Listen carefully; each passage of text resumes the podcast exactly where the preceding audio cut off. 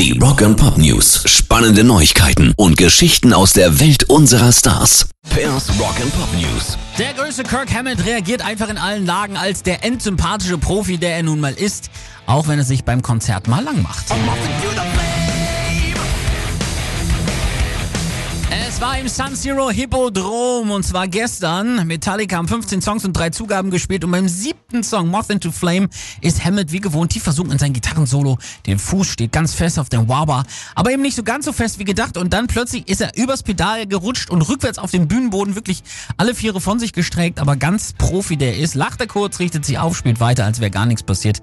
Muss aber eben aber noch ein bisschen über sich selber weiterhin lachen, aber spielt eben schon weiter großartig und äh, den Clip dazu hat er auch selber auf Instagram gepostet. Also sehr lustig und einfach super sympathisch, der Typ. Rock and Pop News. Zum 50. Geburtstag gibt's die erste offizielle Led Zeppelin-Doku, nacherzählt von den Bandmitgliedern in ihren eigenen Worten. Regisseur des noch unbetitelten Films ist Bernard McMahon, der für die Musikdokumentarreihe American Epic bereits Emmy nominiert ist. Die Doku wird neue Interviews von Sänger Robert Plant, Gitarrist Jimmy Page und Bassist John Paul Jones sowie Archivinterviewaufnahmen des 1980 verstorbenen Drummers John Bonham enthalten. Aktuell befindet sich das Werk in der Postproduktion. Wann genau es rauskommt, steht noch nicht fest. Pairs Rock and Pop News.